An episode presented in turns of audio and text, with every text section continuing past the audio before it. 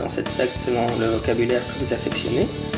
Je vais juste faire un, petit euh, disclaimer. euh, Les opinions exprimées par la personne que j'interviewe ne reflètent pas nécessairement euh, mes positions personnelles.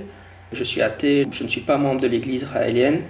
Pour ceux qui veulent savoir ce que je pense personnellement sur le phénomène ovni, je renvoie à la vingtaine d'épisodes que j'ai déjà réalisés précédemment sur le sujet euh, pour ce balado. La raison euh, pour laquelle j'interviewe des gens euh, qui ne sont pas sceptiques est une raison anthropologique. Donc j'aime bien, comme pour le représentant du mouvement spirit que j'ai interviewé précédemment, et ici un représentant de l'Église israélienne, j'aime entendre ce que, des, personnes, membres ou partisantes ou de ces mouvements, ont à dire et comment elles, elles en parlent. Donc c'est un peu par curiosité euh, anthropologique que je vous propose ce genre d'interview en espérant que vous l'appréciez. Voilà, après ce petit disclaimer, passons maintenant à l'interview d'Éric Remacle. Aujourd'hui, je suis avec Éric Remacle, que j'ai rencontré au colloque de la SOBEPS, et je l'ai invité pour une interview sur le balado parce qu'il est euh, un membre, enfin un représentant de l'Église israélienne. Bonjour. Bonjour. Cas, merci d'être venu euh, pour répondre à nos questions, parce que euh, je suis très curieux à propos de l'Église israélienne, donc c'est très sympa d'avoir accepté. Ah, c'est un plaisir. Ben, commençons un peu par toi. Euh, co- Comment es-tu devenu israélien Quel est ton parcours personnel?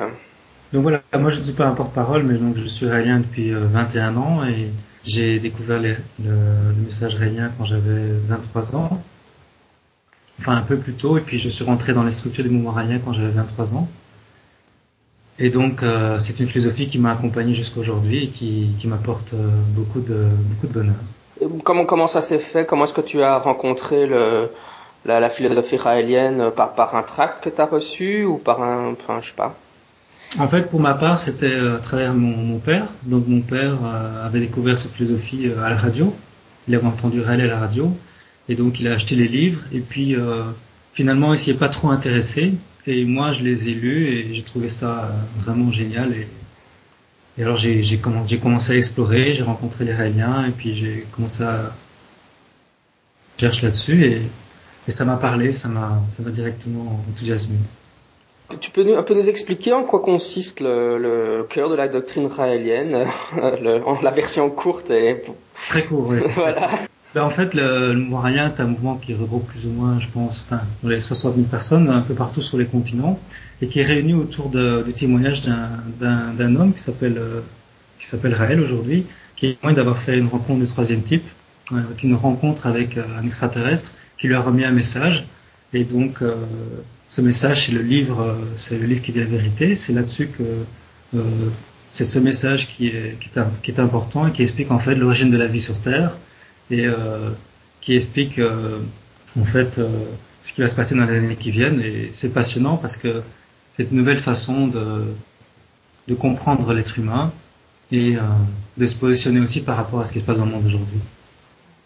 Pour ce que j'en sais, je veux dire, dans le livre qui dit la vérité, il y a quand même les, récits bibliques sont quand même importants. On, nous, Raël nous dit que certaines histoires bibliques seraient en fait des extraterrestres, c'est ça? Oui, voilà, c'est l'explication de l'origine de la vie sur Terre. Et effectivement tous les livres anciens parlent parlent d'êtres venus du ciel, on parle d'anges, on parle de, de, de Dieu au pluriel, et notamment la Bible qui euh, parle en fait, qui est un livre athée complètement, puisque la Bible en hébreu, à la base c'était écrit en hébreu, parle d'Elohim qui est un terme pluriel, et qui donc peut se traduire par ceux qui sont venus du ciel. Et la Bible ne fait que retracer, euh, finalement, à travers cette lecture, on peut comprendre que la Bible retrace le contact de ces êtres euh, qui ont eu des contacts avec les êtres humains et qui sont qui nous ont guidés à travers les, les millénaires. Mhm. Donc, euh, d'après d'après l'Église israélienne, à, quel moment les, les, Elohim seraient venus sur terre euh, Pendant l'Antiquité ou avant ça ou quand pendant la préhistoire euh? Donc, ils sont venus plus ou moins il y a 25 000 ans. Je n'ai pas le, les chiffres exacts, le nombre exact ici d'années, mais c'est assez récent. Et donc, ils ont créé ils ont créé d'abord la, vie végétale, puis ils ont créé les animaux et puis ils ont créé l'être humain il y a 25 000 ans. Euh, à leur propre image, puisqu'ils sont également des êtres humains. Et puis ils nous ont laissé, ils nous ont laissé évoluer par nos propres moyens. Et c'est vrai qu'ils sont à l'origine de toutes, euh, toutes les religions, puisque à chaque fois ils ont envoyé des, messagers, des prophètes. Et ça a donné ça a donné naissance à des grandes religions qu'on connaît aujourd'hui. Et donc ces messagers avaient pour but vraiment d'apporter un message d'amour et de faire baisser le niveau de violence sur Terre. Oui, au niveau de l'apparence, donc les, les Elohim, si, si, un Elohim se promènerait dans la rue, on, on ne remarquerait pas de différence. Ils, nous ressemblent, enfin, ils, ils, sont, ils ont vraiment une apparence humaine ou bien? Alors, Ils sont tout à fait humains. Ils sont juste un peu plus petits que nous et d'après la description de Raël, ils ont les yeux légèrement tirés en avant, donc ils ressemblent plus à des asiatiques. Un peu plus petits, ils font quand même 1m20, 1m30, ce qui fait qu'ils ressemblent plus à des, à des tailles d'enfants, de, jeunes adolescents. Oui, ça c'était dans son premier livre, mais dans, dans, son deuxième livre, je pense que Raël raconte qu'il est allé dans l'espace, qu'il a, qu'il a rencontré euh, les Elohim euh, sur leur planète. Enfin, je, je, ne sais pas. Enfin, explique-moi un peu. Oui, alors là, bon, bien sûr, il y a, en fait, il y a eu trois livres. Le deuxième livre, en fait, il a eu deux rencontres. La première rencontre, celle que je viens d'expliquer. Donc, c'est pendant six jours, il lui a donné ce message qui est renfermé dans le livre qui est la vérité. Et puis ensuite, il a reçu euh, deux ans plus tard un autre contact euh, par la même, ce même extraterrestre il a eu la chance euh, incroyable, je sais que ça peut paraître fou comme ça quand on, quand on dit simplement, il a été amené sur leur planète, il a pu visiter comment, comment sont organisés ces, êtres sur leur planète. Et donc il décrit dans ce livre qui s'appelle donc Les extraterrestres m'ont amené sur leur planète, il décrit la façon de vivre des, des Elohim, puisqu'on les appelle les Elohim, comme dans la Bible. Il décrit leur organisation sociale, politique, comment est-ce qu'ils sont organisés. C'est très intéressant, ça donne un bel espoir sur ce qui pourrait devenir la Terre si on s'organisait différemment. Quelles sont les activités de l'Église israélienne et euh, au, niveau vraiment du groupe et puis aussi en, tant qu'individu, qu'est-ce que que tu fais toi dans ta vie quotidienne que tu ne ferais pas si tu n'étais pas raélien? Donc en fait dans la, philosophie raélienne, euh, c'est une philosophie qui est vraiment axée sur le développement de, soi, le développement personnel, l'atteinte du bonheur, vivre un bonheur authentique quels que soient les environnements stressants. Et donc, euh, en tant que réalien, déjà, il y a, ce qu'on fait, c'est qu'on travaille beaucoup sur, euh, sur, sur l'amour de soi, sur la méditation. La méditation qui est un outil, en fait, pour, euh, pour développer sa conscience. Sinon, qu'est-ce qui nous différencie également c'est que, Qu'est-ce qui fait qu'on est réalien dans nos activités C'est qu'on se réunit une fois par mois, plus ou moins. On fait des fêtes, on développe la philosophie réalienne, qui donc...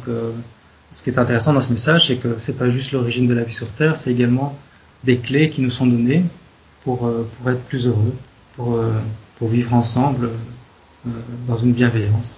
Donc ces, ces clés sont développées et c'est donc l'aspect philosophique du message, moi, qui m'intéresse le plus. Oui, mais à part la, méditation, comment ça se passe un peu? Il y a de la, pensée positive ou qu'est-ce que, quels sont les, outils un peu que les, que Raéliens utilisent pour pour avoir une, pour être plus heureux, disons? Donc le, les outils sont vraiment euh, euh, apprendre à développer sa conscience, c'est-à-dire euh, si je veux détailler, c'est apprendre le détachement, apprendre à développer, euh, pouvoir se détacher de son mental, qui parfois est une source de quand on juge, quand on suppose, on peut, peut se créer beaucoup de souffrance. Donc c'est la pleine conscience, on appelle ça la pleine conscience aujourd'hui. Donc c'est ce qu'on entraîne depuis, c'est ce qui existe depuis une bonne année, c'est vraiment le travail sur la pleine conscience la capacité d'être d'être dans l'instant présent.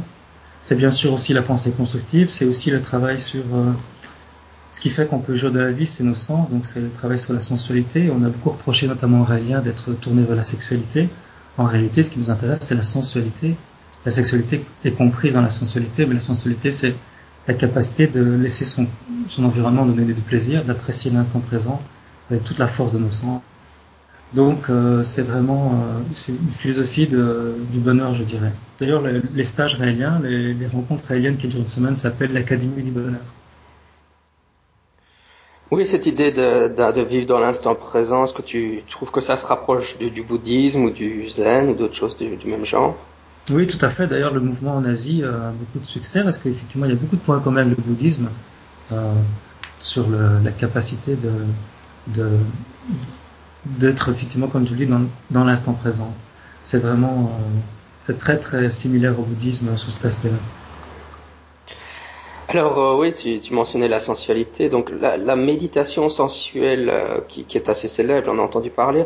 En, quoi ça consiste euh, concrètement Donc c'est une méditation qui est basée sur l'oxygénation, la, respiration, la prise de conscience de, de, ce que nous sommes, en commençant par ce que nous, ce par quoi nous sommes composés. Donc c'est-à-dire infiniment petit, nous sommes composés de, de, cellules qui sont vivantes et puis euh, de ces milliards de cellules et c'est en prendre conscience non seulement prendre conscience, mais essayer de les ressentir. Donc c'est ressentir l'ensemble de ces cellules, euh, se connecter à elles, et c'est également se connecter à, l'environnement dans lequel nous sommes, euh, se connecter aux êtres humains, se connecter euh, aux étoiles, à l'univers tout entier. Et c'est pas juste un discours, c'est pas juste un désir intellectuel de se connecter, c'est vraiment un ressenti. Donc l'idée c'est d'arriver à un état où on se, sent connecté tout. On, ne fait plus qu'un le tout, comme disent les poètes, c'est-à-dire c'est vraiment cette sensation de, euh, connexion totale, de lien. on peut appeler ça la religiosité. Je me sens relié à tout ce qui est vivant. Et cet état amène vraiment le, bonheur, l'amour, l'amour qui est donc je me sens, je sens, je me suis en lien avec euh, tout ce qui est vivant. Et je suis dans une énergie d'amour. Donc il faut le vivre en fait hein, pour le, le ressentir. Je crois que c'est le plus intéressant, c'est de, tester, de vivre cette méditation. Mais, mais il y a une composante physique, enfin ça, ça se rapproche du, du, yoga ou enfin vous, ou bien vous, vous restez immobile ou euh, ça se pratique allongé euh, principalement enfin la, la, position la plus confortable. Euh, donc euh, on peut commencer par une, un CD que Raël a enregistré où, où il, il, guide la méditation. Et pour après on n'a plus besoin de, de, lui donc on peut on peut le faire soi-même. Au début c'est bien de le faire avec une musique agréable et de, de, passer en revue tout son corps de ressentir en fait de, ressentir l'ensemble de ces cellules. Ça amène bien sûr une profonde détente, mais plus que ça, je pense que ça, ça doit vraiment un état de connexion totale, comme je le disais, qui est, qui est extraordinaire. Et je pense que le bonheur, euh, c'est justement cet état-là. Oui, j'ai découvert que tu avais un site en fait qui s'intitule Bonheur ou Stress, donc euh, enfin tu fais de la je sais pas comment tu le désignerais toi-même, du self-help ou de la, justement de la, bah, spiritualité ou de la recherche du bonheur. Je suppose que ton choix de carrière euh, a été orienté par, par ton appartenance à l'église ou... Euh... Disons que par rapport à mon site sur le bonheur, c'est vrai que la, la philosophie réelle m'a beaucoup inspiré. D'ailleurs, je le mets sur le site, mais aussi le bouddhisme et aussi euh, d'autres penseurs comme Krishnamurti ou même et aussi toutes les références scientifiques, les neurosciences euh, principalement. Et donc, euh, par rapport, à travers ce site, effectivement, j'essaie de, de, partager ce, cette connaissance que j'ai de quelles sont les actions que je peux mettre en place dans ma vie pour être plus heureux. Et c'est vrai que, la, comme tu le dis, la, philosophie raïenne m'inspire pour me donner une direction dans ma vie. Tout à fait.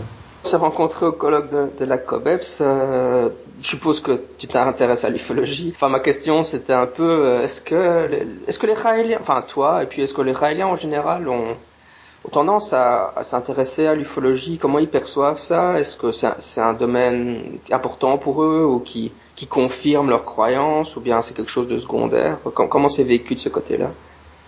Mais en fait, paradoxalement, l'ufologie nous intéresse très peu euh, parce que bon, l'ufologie c'est plutôt l'étude euh, du phénomène ovni et pour nous les ovnis ce n'est qu'un véhicule, ce n'est que c'est comme si on étudiait les voitures. C'est pour nous, c'est pas super intéressant. Ce qui est intéressant, c'est le conducteur à l'intérieur, c'est-à-dire l'intelligence qu'il y a derrière ça. Et si ce, cette intelligence nous envoie un message, ben, c'est ce message et c'est ce message philosophique surtout qui nous intéresse. Donc l'étude des nous intéresse peu.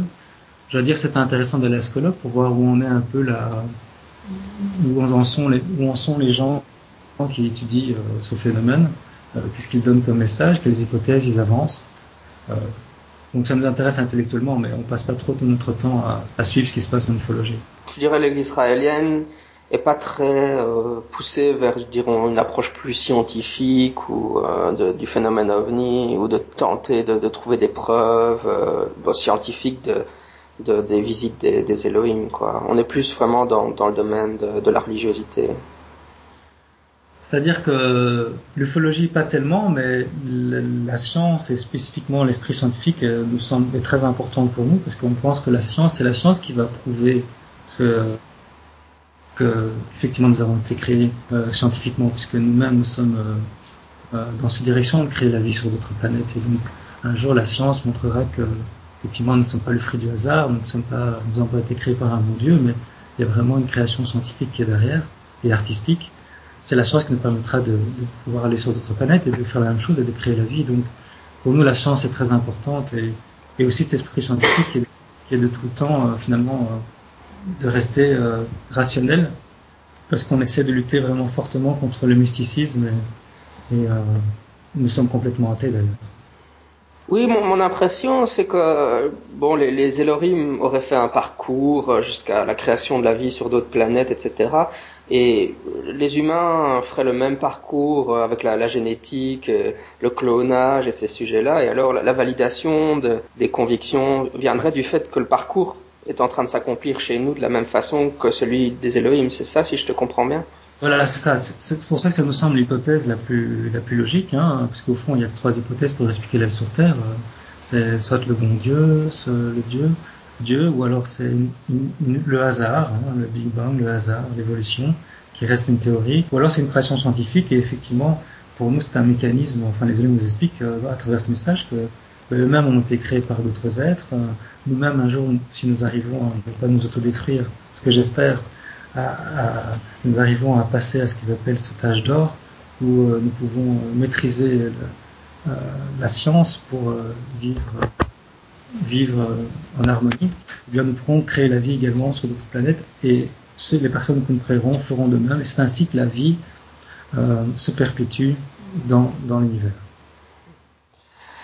Oui, donc donc c'est vrai que moi je suis athée. Il y a quelques années, j'avais participé à une campagne de promotion de l'athéisme où on faisait une petite vidéo et alors on on reniait le, on reniait l'existence du Saint-Esprit. Hein, et euh, c'était une campagne américaine et j'avais été amusé de voir que, que Raël, enfin Claude Revorion, avait aussi fait une vidéo où il ah reniait dans le cadre de cette campagne quoi pour affirmer euh, son, son athéisme et d'autres raéliens l'avaient fait aussi euh, américains. Enfin comment vous parle-nous un peu du, lien entre raélien et athéisme. Et donc nous sommes vraiment une religion athée, religion dans le sens qu'on se relie et on, on explique, on apporte un message sur l'origine de la vie, mais on est complètement athée puisqu'on ne croit pas en Dieu, athéos, il n'y a pas de Dieu. Et euh, ça nous semble important parce qu'on pense que vraiment le fait de le fait de croire en Dieu est très déresponsabilisant. Et la, la religion repose beaucoup sur la responsabilité individuelle. Donc je suis responsable à 100% de, de, mes actions, de ce qui m'arrive. Et donc euh, nous avons euh, ben, bien sûr qu'on respecte toutes les croyances et on encourage les gens s'ils sont heureux à être chrétiens, musulmans, témoins de que sais-je. Mais pour nous, euh, il est important de démystifier les choses et la Bible ne parle jamais de Dieu. Donc c'est simplement des êtres qui ont été pris pour des dieux par des primitifs qui n'avaient pas la science pour comprendre qu'on pouvait voler dans le ciel, par exemple. J'imagine un chrétien, il pourrait dire oui, mais ok, mettons que les Elohim ont, créé les êtres humains, mais peut-être alors que, Dieu a créé les Elohim, euh, enfin on remonte un peu en arrière dans la chaîne, qu'est-ce que vous répondriez à ce genre d'argument? C'est intéressant, c'est un argument intéressant. Les, les Elohim expliquent vraiment qu'ils ont découvert qu'ils avaient été même créés par d'autres êtres, puisqu'ils ils le savent, ils, ils, les témoignent dans le livre. Et la création de la vie, on regarde quand on regarde la vie, c'est scientifique en fait. C'est quand on regarde les animaux, euh, quand on regarde euh, la façon dont la vie est agencée, euh, il y a vraiment une dimension scientifique. Il n'y a pas de hasard, il y a une beauté, il y a une beauté artistique. Bien sûr qu'on peut dire que c'est Dieu, ça reste une hypothèse. Ça reste une hypothèse, je dirais que je, la respecte, mais pour nous, vu, quand on voit toutes les traces dans les écrits anciens, et vu ce qu'on va être en train de faire avec la science, pour nous, euh, on voit bien que c'est l'être humain en fait qui, qui, crée la vie. Il y a quelques années, j'étais allé visiter un agroglyphe, donc un sac de blé à, à Waterloo, et à l'époque, j'avais trouvé un, un tract euh, de l'Église israélienne. Est-ce que ça vous arrive souvent de distribuer des tracts euh, dans, dans les cercles de blé ça, ça, nous arrive de temps en temps parce qu'en Belgique, on en a eu à Waterloo, mais euh, oui, en fait, c'est passionnant parce que les gens qui viennent dans les les fameux crop circles sont, sont, sont, plein de questions par rapport à une éventuelle présence extraterrestre. Et donc, ben, nous, on a un page intéressant qui s'adresse à l'ensemble de l'humanité. Et donc, pour ceux que ça intéresse, ben voilà, on leur donne, on leur donne, ce, on leur donne un tract qui résume un peu, qui envoie, qui renvoie les gens sur le site où ils peuvent télécharger gratuitement le, le livre qui dit la vérité pour se faire une idée par eux-mêmes. Combien vous êtes à peu près de, de Raéliens en Belgique? Ben, On est, euh, je sais pas, euh, 300-400 je dirais dans l'ensemble, mais alors dans les membres actifs on est beaucoup moins, on doit être une quarantaine avec euh, les parties flamands, la partie francophone peut-être une cinquantaine. Mm-hmm. Est-ce qu'on voit une, une prédominance d'hommes, de femmes, enfin, ou c'est égalité ou? Euh, Oui, c'est plus ou moins égal. Peut-être un tout petit peu plus d'hommes, pas tellement. 60-40 je dirais. Une question un peu euh, plus difficile peut-être, enfin je ne sais pas, mais si, enfin je suppose que tu sais que bon, la plupart des gens considèrent l'Église israélienne comme une secte. Euh, Qu'est-ce que tu réponds? Enfin, Je suppose que ça doit t'arriver dans ta vie de tous les jours. Tu dis que tu es israélien, les gens doivent te dire ouais mais tu fais partie d'une secte. Qu'est-ce que tu réponds à ce genre d'argument? Ben, Ça dépend de la personne, mais en général le terme secte est utilisé comme euh, synonyme d'une C'est un peu une insulte, c'est une insulte aujourd'hui. Hein. Si je dis tu es dans une secte, ça veut dire ben, t'es manipulé ou t'es un abruti ou, alors t'es un t'es malfaisant parce que tu, profites de la, de la crédibilité des gens. Donc c'est souvent une insulte et donc préfère dire que je suis dans une minorité religieuse, dans une nouvelle religion, et qu'il est important, comme le disent demandent les droits de l'homme, de, de, respecter, euh, de respecter toutes les croyances. Je crois que tant qu'un mouvement respecte la loi, euh, ben, il n'y a pas de problème, il a le droit d'exister. Après, quand on parle, on de dérive sectaire, euh, là c'est un peu plus intéressant parce que là on essaie de trouver des faits, parce que secte c'est un jugement de valeur et au fond c'est une façon de l'autre. Dérive sectaire c'est intéressant parce qu'on voit que dans les grandes religions il peut aussi y avoir ce qu'on appelle des dérives sectaires, c'est-à-dire finalement des, non-respects de la loi. On voit ça notamment dans la catholique pour l'instant avec euh, toutes les affaires de pédophilie. Et donc euh, à ça, euh, je pense qu'on qu'on demande, c'est le, le, respect. Mais on ne cherche pas à convaincre les gens. On veut simplement pouvoir euh, être reconnu comme, comme une religion, comme une autre. Je pense qu'on est là pour longtemps et même si on n'est pas là, on cherche pas à convaincre, on veut simplement être respecté dans notre, dans, nos croyances, dans notre foi. Dans les milieux athées que je fréquente, je crois qu'il y a deux, groupes en fait. Il y a les, les gens qui sont vraiment euh, qui font une distinction religieux, religion secte. Et puis il y a par exemple Anne Morelli qui avait écrit un livre qui s'appelle euh, Lettre ouverte à la secte des adversaires des sectes. Moi je suis plutôt dans cette catégorie-là. Euh, je, mm. je, je, trouve qu'il n'y a pas de critères vraiment qui permettent de distinguer euh, de manière pertinente secte de religion. Alors ça, ça me paraît, ça m'embête toujours un peu cette distinguo. Et comme tu dis, euh, l'Église catholique c'est peut-être une religion, mais en ce moment euh, ça c'est terrible avec tous les. Ben, elle a toutes les, caractéristiques d'une secte, au fond, quand on y réfléchit, de ce qu'on appelle secte dans le langage populaire, avec les dérives sectaires. Maintenant, vouloir éviter, euh, vouloir protéger les individus, euh, je trouve ça important. Je crois qu'il n'y a pas besoin de créer des mouvements. Il y a déjà la justice qui existe, il y a des lois qui existent. Après, ce qu'il faudrait développer, c'est l'esprit critique. L'esprit critique à l'éducation pour que les gens puissent, euh, voilà, aller voir différentes religions, euh, avoir des informations sur les différentes religions, puis pouvoir visiter, faire leur shopping religieux, comme on dit, ou non, ou rester athée, parce qu'on n'est pas obligé d'avoir une religion pour être heureux, on peut très bien être athée. Et donc c'est important de développer cet esprit critique pour éviter justement qu'il y ait des, gens qui se sentent euh, pris dans un mouvement et qui n'arrivent pas à en sortir. En tout cas pour notre part, dans, la religion alien, les portes sont euh, grandes ouvertes pour sortir. Pour entrer, euh, bien sûr c'est ouvert, mais pour sortir, c'est encore plus ouvert. C'est-à-dire qu'il y a beaucoup de gens, je le vois bien, hein, qui rentrent, qui sortent, qui rentrent, qui sortent. Donc euh, c'est extrêmement ouvert et ça, je trouve ça important. Euh, c'est très agréable et j'invite tout le monde à venir suivre un, un, une académie du bonheur, donc un stage réel qui dure une semaine. Parce que là, on voit bien que c'est la liberté qui prédomine et la bienveillance. Eh ben, très bien, ce sera notre mot de la fin. Encore merci d'être venu répondre à mes questions. Merci. Man is a singular creature. He has a set of gifts which make him unique among the animals, so that unlike them, he is not a figure in the landscape. He is the shape of the landscape. We are all children of Africa.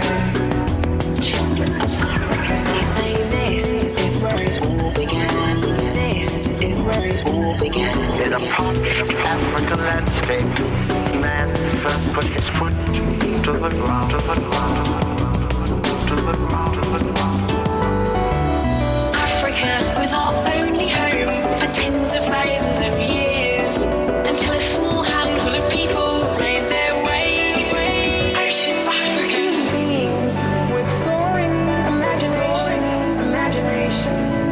eventually flung themselves and their machines into interplanetary space. These beings with soaring imagination eventually flung themselves and their machines into interplanetary space. We are all children of Africa. Children of Africa. This landscape has been home to humans 200,000 years. We have come so far. All of this is cause for great celebration. We've come so far. This is a story about us. Those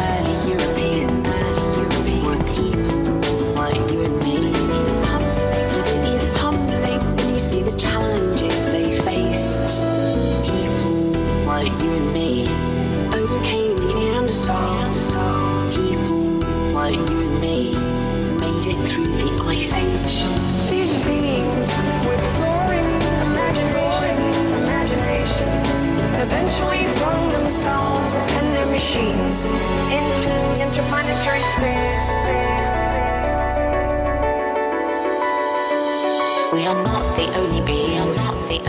Personalities, minds, and feelings. Minds and chimpanzees have very clear personalities, minds, and feelings. Take a chimp brain, feed to and let it go two or three more rounds of division. Division. Out comes symphonies and ideology. We are not the only beings. Everything that we are that distinguishes us from chimps emerges from that 1% difference in DNA.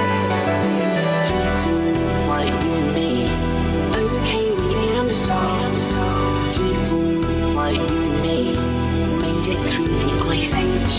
These beings with soaring imagination, eventually flung themselves and their machines into interplanetary space. These beings with soaring imagination, eventually flung themselves and their machines into interplanetary space. Using his burgeoning intelligence, this most successful of all mammals has exploited the environment to produce food for an ever increasing population. Instead of controlling the environment for the benefit of the population, perhaps it's time we control the population to allow the survival of the environment.